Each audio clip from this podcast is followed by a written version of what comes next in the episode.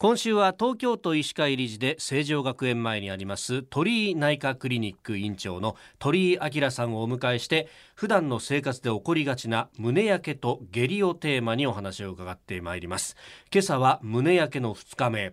まず先生あの胸焼けを引き起こす逆流性食道炎と胃食道逆流症。あの昨日も名前が出ましたけれどもこれ似たような名前じゃないですか。この改めて定義とそれからどこが違うんですか？病態としては同じものなんですけども、はい、胃食道逆流症っていうのは胃酸の逆流によって胸焼けなどの症状が生じる病態を言います。広い意味でそういう状態ですね、はい、で逆流性食道炎っていうのは、その胃液が逆流することことによって粘膜に赤みが出たりむくみが出たり潰瘍ができる状態を逆流性食道炎というような呼び方をしてます。一般的には、あの逆流性食道炎ということで包括して言ってることが多いと言われます。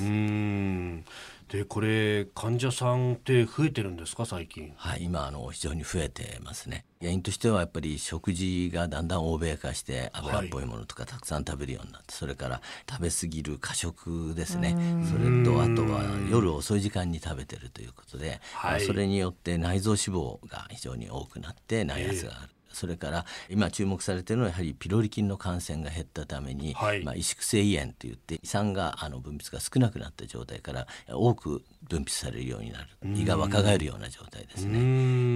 ー、それからあと症状は非常にストレスとかあと温度にもかなり影響することがあります、はい、特にあの冬場寒くなると、まあ、寒いことがストレスもあるんですともう一つは食道が非常に感覚が敏感になるんで、はい、ちょっと逆流しても非常に強く感じるっていうことが言えると思います。はあ、なるほど暑さ寒さでその感じる方感覚の違いもかなりあります、はあ、なるほど。でもこれ食べ過ぎとかって胃酸多く出すってところにつながっちゃうわけなんですか？はい、あの胃酸を多く出すということで、やっぱりこれ繰り返してると、はい、えー、だんだんにその食道の粘膜が胃の粘膜に置き換わってしまうんですね。でそこはえっ、ー、とバレット食道っていうんですけども、この部分からはやっぱり潰瘍ができやすいとか、バレット潰瘍ですね。それからバレット食道腺がん、そこからがんができやすいということも言われています。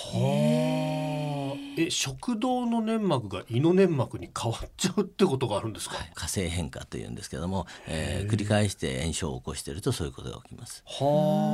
日本の食道がんっていうのはもともとのその食道の粘膜からできるんですけども、はい、欧米特にアメリカなんかでの食道がんっていうと、はい、えー、ほとんどがそのバレット食道腺がんですね。じゃあ胃がんの延長にあるみたいな感じのイメージ、えー、そうですね。胃の粘膜に変わってしまうためにそこに胃がんと同じような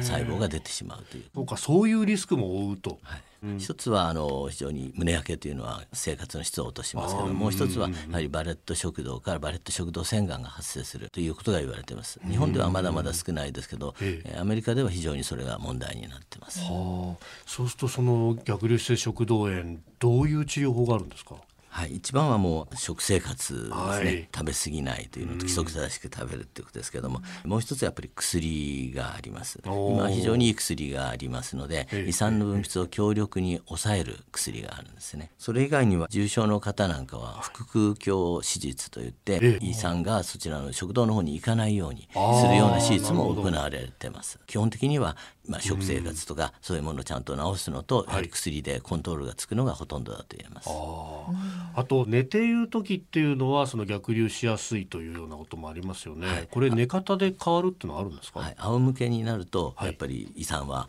逆流しやすいんですね。なるほど、はい、それからもう一つはまあ持たれた時は右を下にするといいと言われてるんですけども、ね、ただ、あの逆流性食道炎の方は右を下にすると食道の方にも胃液が流れてしまうんですね。ですから逆に左を下にした方が胃のたまりが下にできますから、えー、逆流が抑えられるということが言われてます。はあ、そっか、その辺はじゃあ様子を見ながら。そうですね。あとは肩の下に座布団とかを置いて少し高さを上げてあげるですね。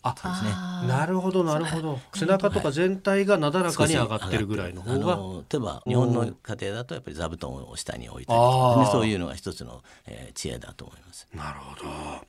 えー、鳥居内科クリニック院長の鳥居明さんに伺っております先生明日もよろしくお願いしますよろしくお願いします